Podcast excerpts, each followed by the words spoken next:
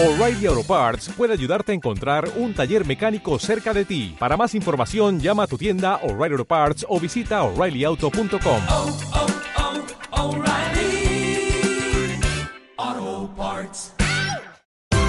Esto es una producción de Mindalia Televisión y Mindalia Radio, audiovisuales sin ánimo de lucro de mindalia.com, para aportar conocimiento y crear conciencia. Mindalia.com, la primera red social de ayuda altruista a través del pensamiento.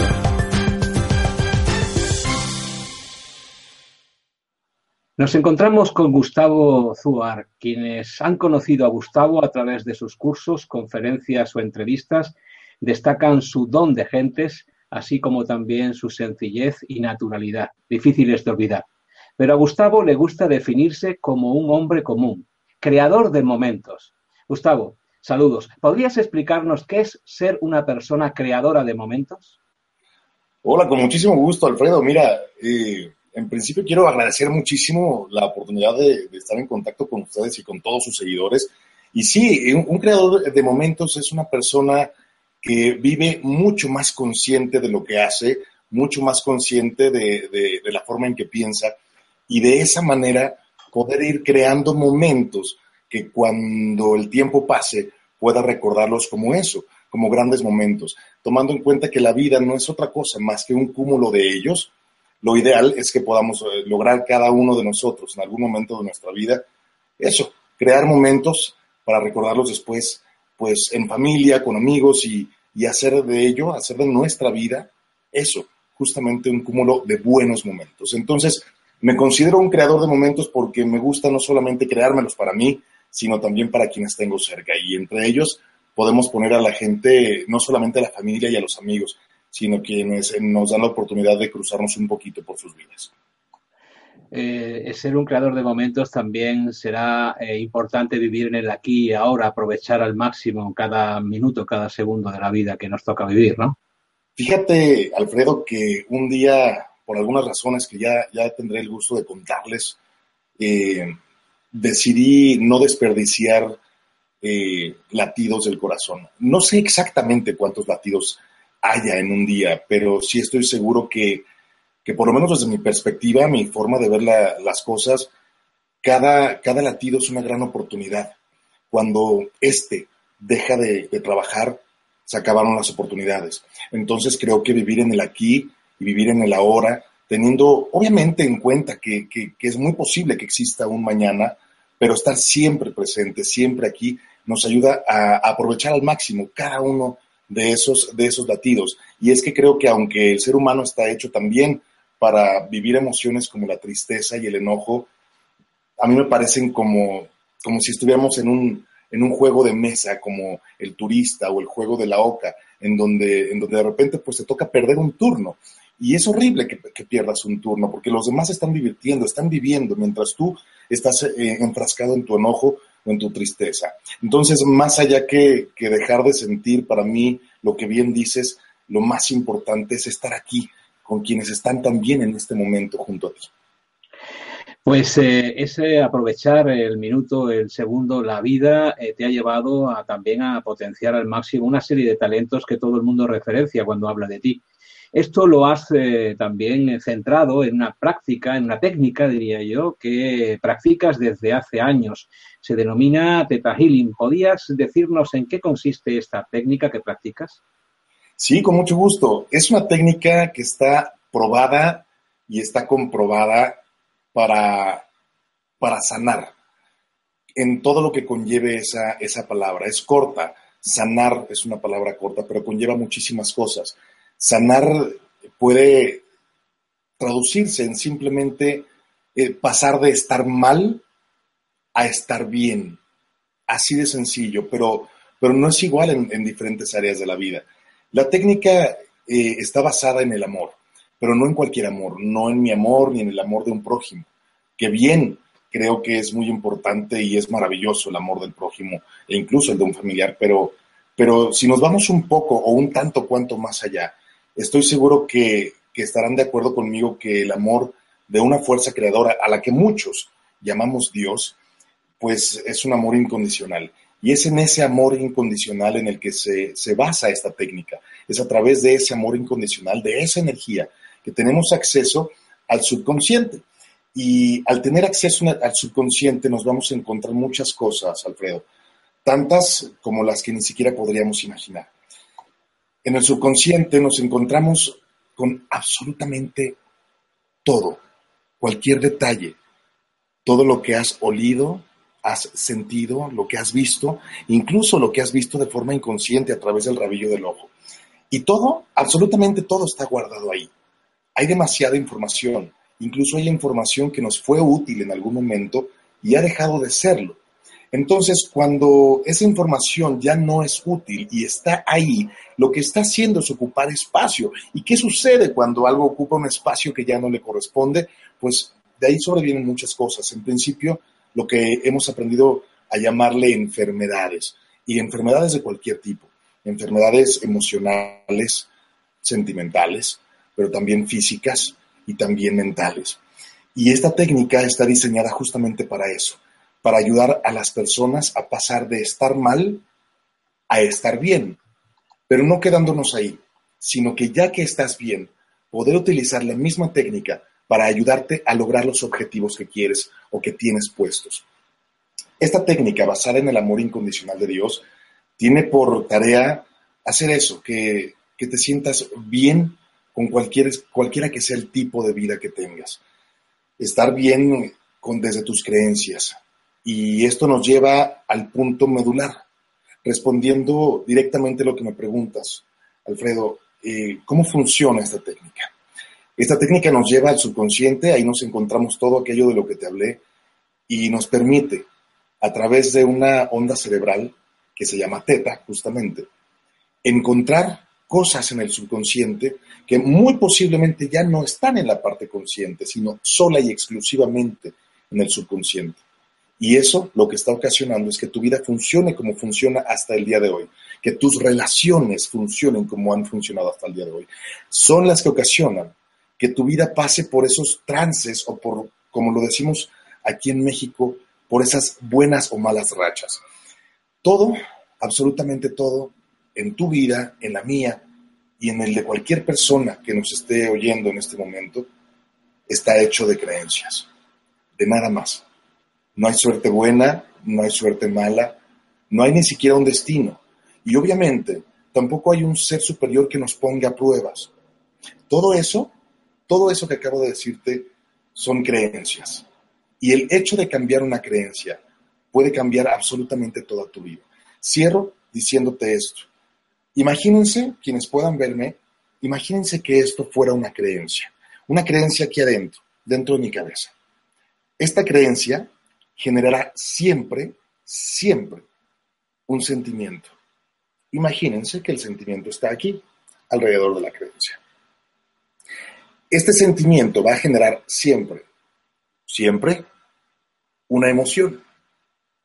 Esta emoción, este sentimiento y esta creencia juntos están generando vibraciones. Y probablemente haya gente que no lo sepa, pero el sonido es vibración, la luz es vibración, los colores son vibración, las emociones son vibración y absolutamente todo es vibración, el pensamiento es vibración. Todo aquello con lo que Mindalia trabaja, que justamente es el pensamiento y que justamente además del pensamiento es la intención, es un poco con lo que trabajamos nosotros. Y lo hacemos diariamente sin darnos cuenta. Estas tres cosas van atrayendo a tu vida gente y experiencias que son compatibles con eso que crees de ti mismo, de la vida y de los demás. Porque una creencia es capaz de hacer que tú te veas de una manera, que veas a los demás de, una manera y veas las circunstancias de tal manera que puedan, pueda todo esto funcionar a tu favor o en tu contra. Esto quiere decir que la técnica trabaja principalmente en tu cerebro, en tu mente, en tus emociones. Y esto, al ser cambiado, cambia absolutamente toda tu vida. Mucho es el alivio generado en tus pacientes tras tus sesiones privadas y decenas. Eh, hablan de expresiones de alegría en estudiantes al salir de tus cursos y talleres. Los testimonios de tus seguidores hablan por sí solos de la influencia positiva que has podido tener en sus vidas. Aunque Confiesas que es el creador quien hace todo el trabajo. Sin embargo, ¿cómo facilita Gustavo que este trabajo se lleve a cabo? Mira, te digo con muchísima emoción eh, lo siguiente. Eh, como ser humano he pasado por muchísimas etapas y etapas duras, pero también etapas divertidas y otras que no eran divertidas, pero hoy las recuerdo como divertidas. Hubo una etapa en donde eh, empezó a crecer esta especie de don, ¿no? Un don que en ese momento entendía como tal y te hace sentir diferente y a veces te hace sentir como que eres capaz de- hacer cosas que otras personas no. Y te ponen en un lugar de desventaja. El ego empieza a tomar esa ventaja. Entonces, eh, fue increíble el cambio después de conocer esta técnica, porque, porque después de hacer esto, después de, de iniciar mi camino con Teta Healing, entendí que no soy un medio, entendí que no soy un canal, y mucho menos soy yo quien hace las sanaciones. Entendí que todos tenemos el mismo don y de ahí fue que nacieron las ganas de enseñarle a la gente justamente eso, que son, eran y serán siempre capaces de ser testigos de sanaciones hechas por esa fuerza creadora, a la que, repito, muchos llamamos Dios. Otros llamamos, lo llamamos Jehová, otros lo llamamos Yahvé, otros llamamos Buda, pero finalmente es la misma energía y es esa energía, esa energía inteligente la que hace estas sanaciones y nos pone a nosotros en una, en una posición, pues justamente de nada más que testigos de lo que con ellos se logra. Entonces, eh, ese fue mi gran aprendizaje y eso fue un gran paso en el crecimiento como, como ser humano y pues te hace notar que te faltan muchísimos más pasos, pero, pero para mí ese fue uno de los más importantes. No soy el medio, no soy el canal, no soy otra cosa más que un ser humano como cualquiera de los que nos está escuchando en este momento, capaz de hacer lo que cualquiera de nosotros podría hacer cuando existe esta conexión. De una de tus experiencias, una que recuerdas con especial emoción, eh, fue durante una sesión eh, que tú eh, pues calificas el día que un niño de 11 años sonrió por primera vez en su vida. ¿Puedes explicarnos esta experiencia que tuviste? Eh, lo hago con profundísimo respeto y, con muchísimo gusto. Eh, a pesar de, de que pocas veces lo cuento y que a pesar de que ya han pasado varios años, esto no deja de, de moverme cosas. Eh, seré muy breve, te contaré los puntos que considero más, más importantes. California, en el año 2010, eh, acudí porque empecé a dar terapias, a dar sesiones. Y había gente de todas las razas. Principalmente eh, había gente latina que pues tenían algo en común. Muchos de ellos estaban indocumentados y muchos ya no lo eran, ya no eran indocumentados, pero habían pasado por algo similar. Un día, eh, esto he he de hacerles saber que estaba dando consultas en mi cuarto de hotel y empezaba dando sesiones a las 8 de la mañana y terminaba a las 12 de la noche. De repente llegó un momento en que yo ya no sabía prácticamente quién entraba y quién salía, era mucha gente. Y en una ocasión tocaron la puerta y vi que quien entró no era un adulto, era un niño de 11 años. Su, su expresión era de tristeza, pero una tristeza, una tristeza profunda, una tristeza que de esas que te llevan a acercarte a la persona y preguntarle, viéndola a los ojos, ¿cómo estás? Este niño entró de la mano de su mamá, una mujer también latina. Se sentaron y decidí pedirle a la mamá que se quedara porque no sé si en España suceda, pero en Estados Unidos eh, es muy peligroso estar a solas con, con, un, con, un, niño. Y me refiero a peligroso por cualquier eh, malentendido que pudiera darse. Entonces le pedí a la mamá que se quedara conmigo. Cuando aprendes a hacer teta healing, aprendes como primera cosa, como cosa básica, a hacer lo que llamamos una lectura. Y a través de esto lo que haces es entrar en el espacio, en el subconsciente de la persona, para ver qué te encuentras ahí. Puedes entrar a hacer una lectura al cuerpo, o simplemente a los sentimientos. Ahí me encontré con un niño que no solamente era serio por fuera, sino que por, por dentro había una tristeza muy, muy profunda, muy marcada. Y esa tristeza no era reciente, era una, una tristeza que venía desde el vientre materno, por lo menos eso es lo que pude percibir. Cuando pido ser llevado al momento en que inició esa tristeza en el vientre materno, me encuentro con algo que para él, y yo creo que para quienes nos estén escuchando, es un tema muy fuerte. El niño tenía la memoria de, de, haber estado a punto de ser abortado. No lo tenía consciente, obviamente. Cuando percibo eso, abro los ojos, volteo a ver a la mamá y sin haber una comunicación verbal, pero sí visual, la señora lo único que hizo fue verme a los ojos y, soltó un poco de llanto y me dijo, sí, sí, ya sé a qué te refieres. Seguí haciendo esta, esta terapia y, me, di, me di cuenta que el niño, por más que quisiera, no podría ser feliz. Y eso se debía a lo que yo percibía que había sucedido en, su, en el vientre materno.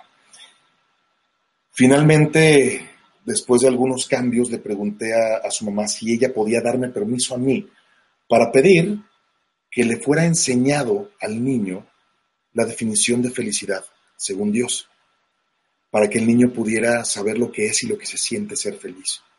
Quitar el shock y quitar el trauma de lo que ese bebé vivió dentro de, ese vientre que, no está de más decirlo, eh, estuvo a punto, a, punto de no ser un vientre materno porque fue justo unos minutos antes que la mamá decidió no abortarlo. Cuando le pregunté a su mamá que si me daba permiso de enseñarle a su hijo un sentimiento que para él era nuevo, que era la felicidad, llorando me dijo que sí, que, que de hecho ella me lo pedía. Me dijo, por favor, porque mi hijo en sus 11 años de vida, y esto dicho por ella, mi hijo en 11 años nunca ha sonreído. Yo no sé a ustedes qué les parezca, pero, pero un niño de 11 años que no ha sonreído para mí es realmente poco creíble, a menos de que tengas a ese niño enfrente. Y cuando me dio su permiso, seguí con la terapia, volví a entrar al espacio y lo que aprenderán quienes vayan al curso es simplemente conectar con la fuerza creadora, pedir que se haga ese cambio y ser testigo de ello. En el momento, Alfredo, que, que yo abrí los ojos, el niño, y me perdonarán que haga esto, el niño tenía esta expresión, tomado de mi mano, así. Volteó a ver a su mamá y me dijo, mamá, acabo de ver a Dios. La verdad es que pues sí, a mí estaba a punto de escurrírseme una lágrima y preferí reír un poquito con él y decirle que yo le creía, que a pesar de que habría gente que no, que podría no creerle, yo le creía y que si él quería contar eso era libre de contarlo, aunque era más fácil decirle que oyó a Dios que haberlo visto. La historia termina poco tiempo después de eso. Ese niño cuando llegó con esa cara triste, yo no lo sabía, pero ese niño estaba desahuciado. Le habían cambiado ya tres veces los riñones y no los aceptaba. Poco tiempo después de esa sesión, y con poco tiempo me refiero a un par de meses, su mamá me escribió para decirme que, que habían sanado, que había aceptado los últimos riñones que le habían sido puestos a, su hijo y que, estaba contenta por eso. Sin embargo, resultó que ahora ese niño de 11 años estaba experimentando cáncer en otra parte de su cuerpo. Lo que ella me dijo fue, pero sabes qué, Gustavo, ya no me importa. Ya no me importa si mi hijo tiene cáncer o no. Ya no me importa si mi hijo vive 20 años, 50, un año o un día. Ya no me importa. porque por primera vez en 11 años, mi hijo está allá afuera, jugando fútbol con otros niños.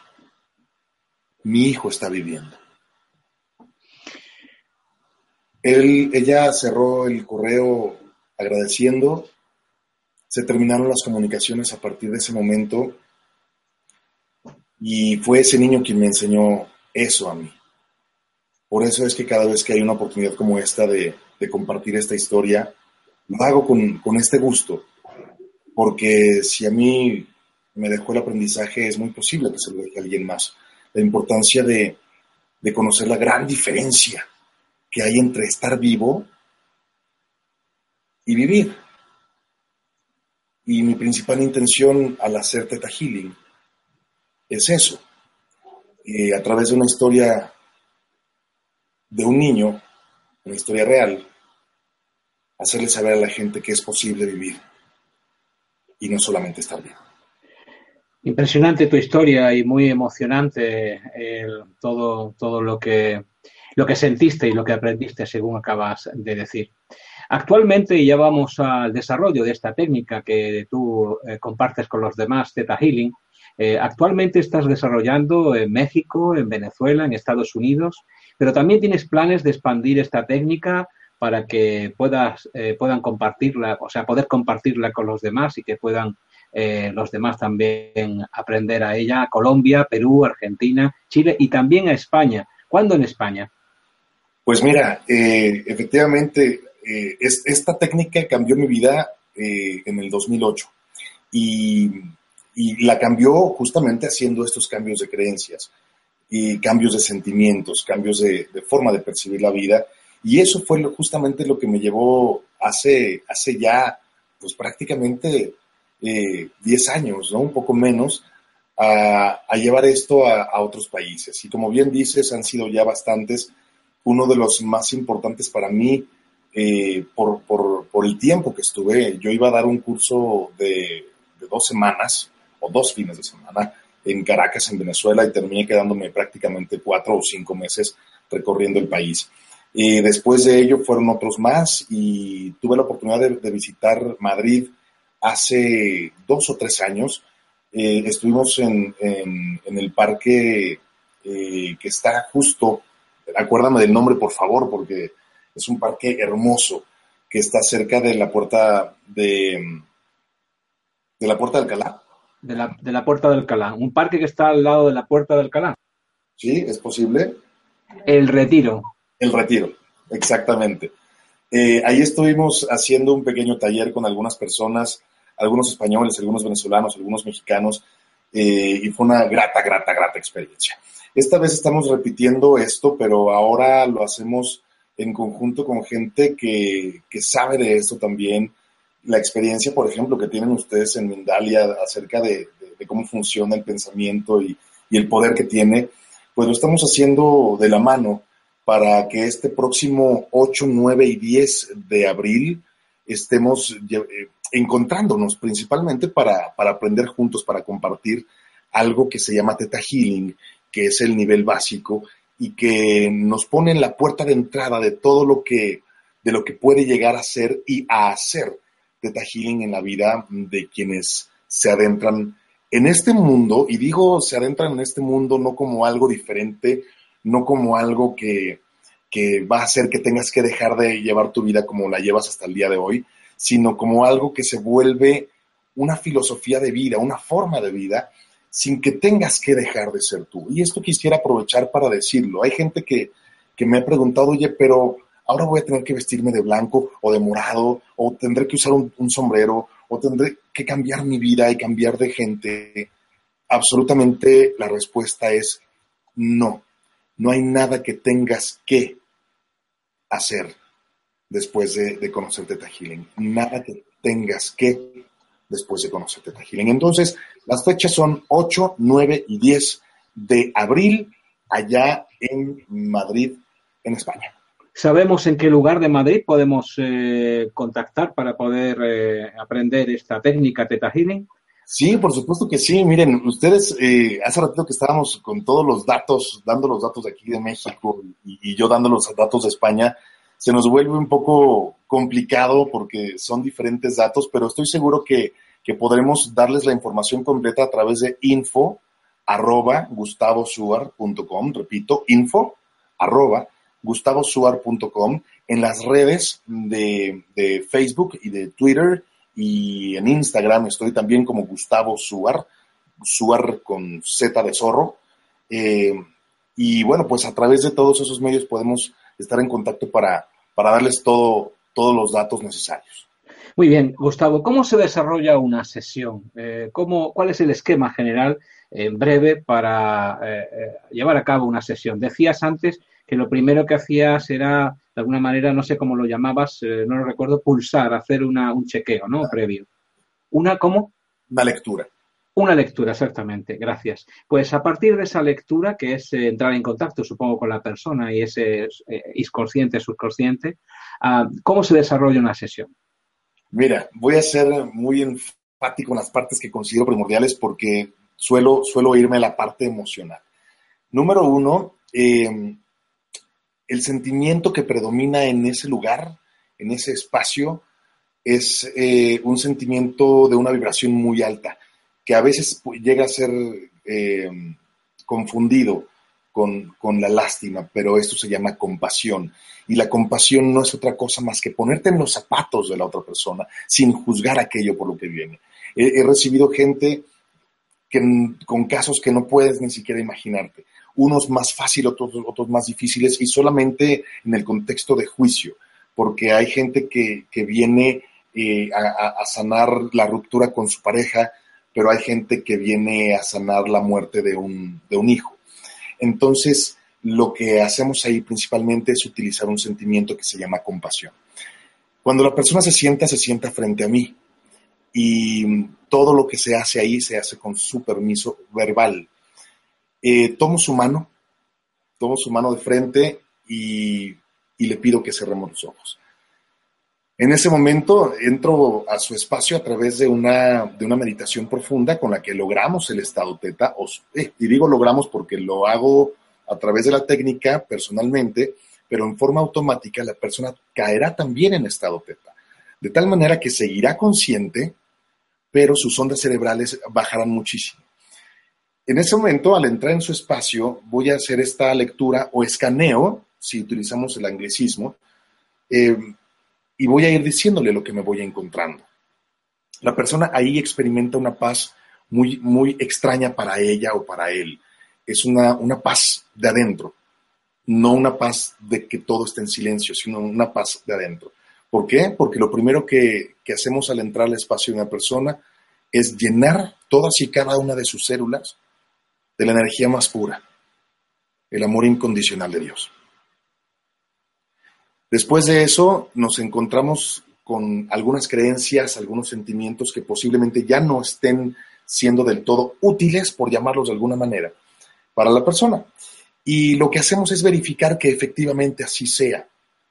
Por lo tanto, utilizamos una, eh, una prueba muscular, le llamamos prueba muscular, a pedirle a la persona que se ponga de pie y normalmente o regularmente queda de perfil a mí.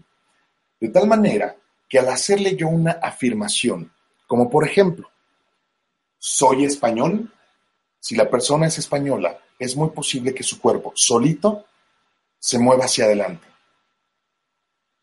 Si la persona es española y dice la frase, soy mexicano, es muy posible que su cuerpo se vaya hacia atrás. Esa es una parte de la técnica que, nos, que nosotros utilizamos para verificar si la persona tiene o no una creencia, más allá de lo que pueda tener en la parte consciente, en la parte subconsciente. Un ejemplo muy claro. Dentro de mi consultorio ha, ha entrado o ha pasado muchísima gente de todos los estratos sociales y de todo tipo de gente. Incluso gente famosa, gente que, que trabaja como actor en, en Televisa o en algunas otras cadenas de televisión. Y bueno, pues he visto entrar hombres y mujeres, hombres fornidos, guapos, ¿no? Y haces una lectura y te das cuenta que hay un sentimiento o una creencia de ser feos. Cuando le preguntas verbalmente, ¿te sientes o te crees feo? La respuesta inmediata es no, para nada. Llevo muchos años trabajando en mi cuerpo, muchos años trabajando en mí para no ser una persona fea. Sin embargo, al poner a esta persona de pie, de perfil, y preguntarle o afirmar, soy feo, esa persona se va hacia adelante. Eso nos hace constatar que en su subconsciente está esa creencia y hay que cambiarla, hay que sanarla. Lo que hacemos a continuación es subir a través de esta meditación, subir a un lugar que llamamos séptimo plano, contactar con la fuerza creadora y pedirle, Padre o Dios o el nombre que le demos, te pido que esta creencia se saque de los cuatro niveles de creencias que tiene esta persona. Ya les contaré cuáles son los cuatro niveles de creencias, pero les puedo adelantar que hay uno en el que se alojan todas las creencias que se han transmitido genéticamente, que vienen de tus abuelos, tatarabuelos y hasta de siete generaciones arriba. Y que hoy muy posiblemente esas creencias ya no te sirvan. Entonces, al entrar ahí y ser testigo de cómo esa fuerza creadora saca de los cuatro niveles de creencias la creencia de soy feo, la sustituimos o pedimos que sea sustituida por la creencia de soy guapo o soy atractivo o soy bello a los ojos de Dios o a mis propios ojos. Cualquiera que sea la, creencia que le sea más positiva. En ese momento, ya que se hizo el cambio y que fuiste testigo de ello, vuelves a verificar. Soy feo. Y la persona se irá hacia atrás como una forma del subconsciente de decirte que ya cambió ese programa o esa creencia. Si verificas el soy guapo, es muy posible que la persona ahora se vaya hacia adelante. Y con eso constatamos que esa creencia en específico y todo aquello que dependiera de esa creencia ha cambiado. Así es que funciona. Todo está dentro, todo el problema está dentro y toda la solución también está dentro de nosotros, todas las respuestas. Literalmente, literalmente. Bien, pues eh, mi siguiente pregunta, evidentemente, está dentro de lo que se puede sanar en la sesión, porque estás hablando de creencias, estás hablando de sustituir esas creencias que nos pueden venir de nuestros ancestros y que ya no nos valen a día de hoy en nuestras vidas, eh, por otras creencias eh, que nos pueden eh, empoderar más, reafirmar, reafirmar más como seres humanos. Pero, ¿qué tipo de de sanación se puede conseguir con esta técnica de Theta Healing? Mira, Alfredo, absolutamente me quisiera atrever a decirte que absolutamente cualquier cosa, porque, porque he sido testigo, y no solamente yo, sino mis alumnos dentro del curso, hemos sido testigos de cómo familiares suyos que no asistieron al curso, ¿qué significa esto? En el curso básico, el último día, invitamos a amigos o familiares de quienes, de quienes asistieron al curso y que estén pasando por alguna enfermedad física, emocional o espiritual. Y juntos hemos sido testigos de cómo ha habido gente que ha sanado. Un ejemplo, Valencia, 2011, eh, un grupo de más de 40 personas. Domingo, final del curso, hacemos una sanación en grupo y entran las personas invitadas. Uno de ellos eh, experimentaba eh, esta, este, esta enfermedad de, motora. ¿Se acuerdan cuál es? Ubican ustedes esta enfermedad donde hay un movimiento que, Parkinson es el nombre que, está experimentando Michael J. Fox. Eh, esta persona llegó a sentarse sin poder controlar sus movimientos y cuando, cuando se sentó junto con las demás personas, seguía moviéndose. Cuando juntos hicimos esta, eh, este ejercicio de sanación, al finalizar lo que hicimos fue ofrecerle un aplauso a la fuerza creadora o a Dios. Y hubo alguien que hizo... Shh. ¿Quién creen que hizo eso? Pues esta persona, que empezó a aplaudir empezó a aplaudir junto con nosotros porque lo que decía él es, ya no estoy temblando. Y, lo hizo o dejó de hacerlo justo enfrente de nosotros. Enfermedades físicas, enfermedades emocionales y prácticamente cualquier tipo de, de malestar que la persona esté viviendo, es posible que se sane. Sin embargo, como dije, es posible. Eso significa que habrá gente que no sane. La gente que no sane será sola y exclusivamente porque sus creencias así lo dictan. Un ejemplo claro de eso fue una mujer que vino a consulta conmigo y que estaba experimentando un cáncer. Haciendo algo que conocemos como digging, que en español sería escarbar o indagar, llegamos a la conclusión de que esa persona necesitaba, según sus creencias, ella necesitaba ese cáncer para mantener unida a su familia.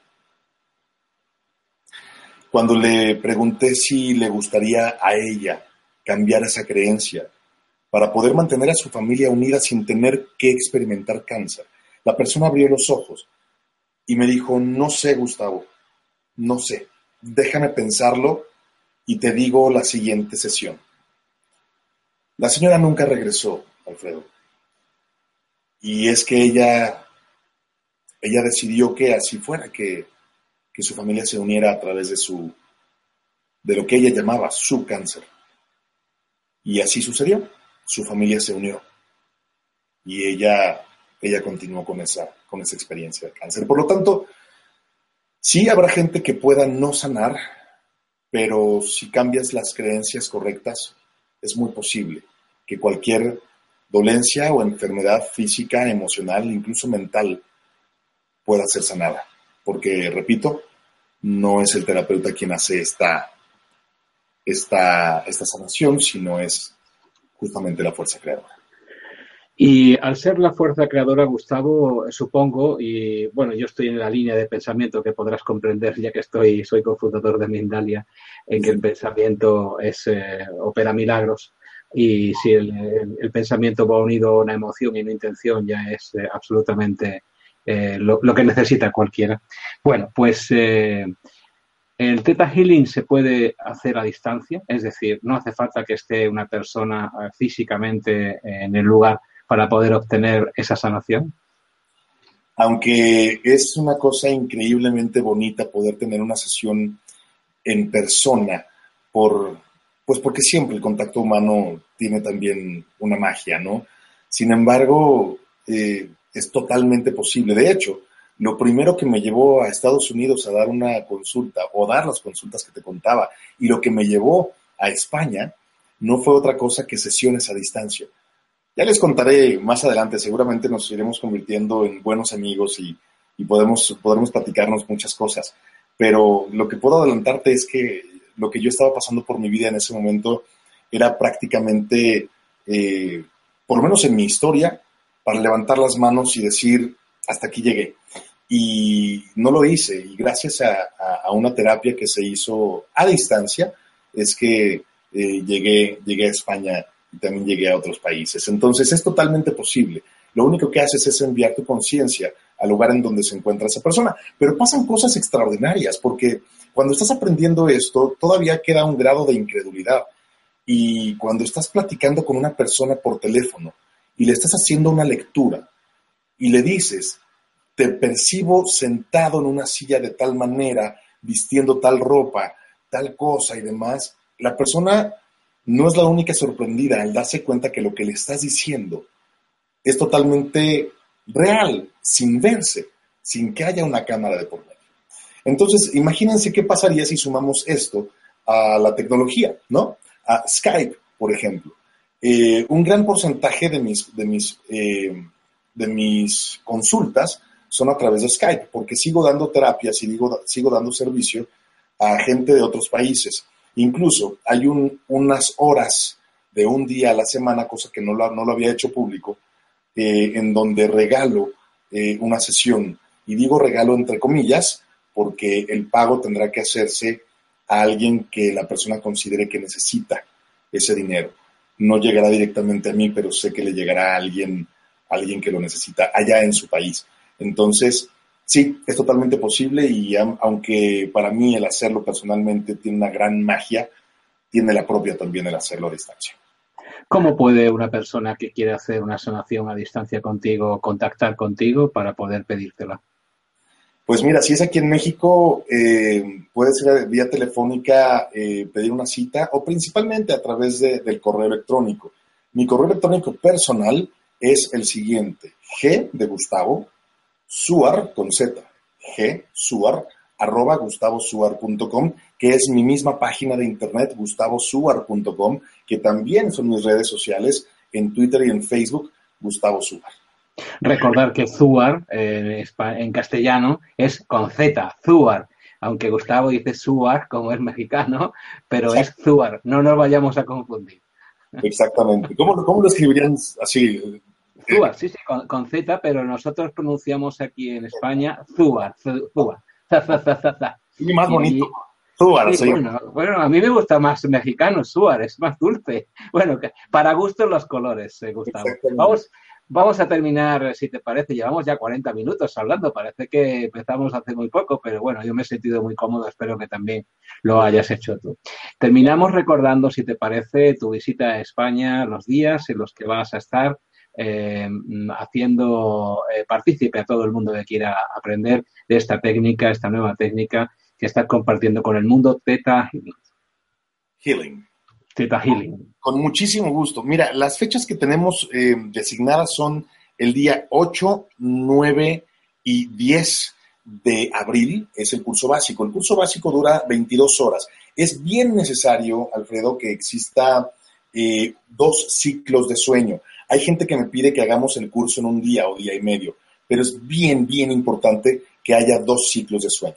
Entonces, el- la duración es de 22 horas, eh, incluimos un coffee break, obviamente damos el manual que es emitido por el Instituto de Theta Healing que está en Estados Unidos y que se llama Think por sus siglas en inglés. Theta Healing Institute of Knowledge o el Instituto de Conocimiento de Theta Healing.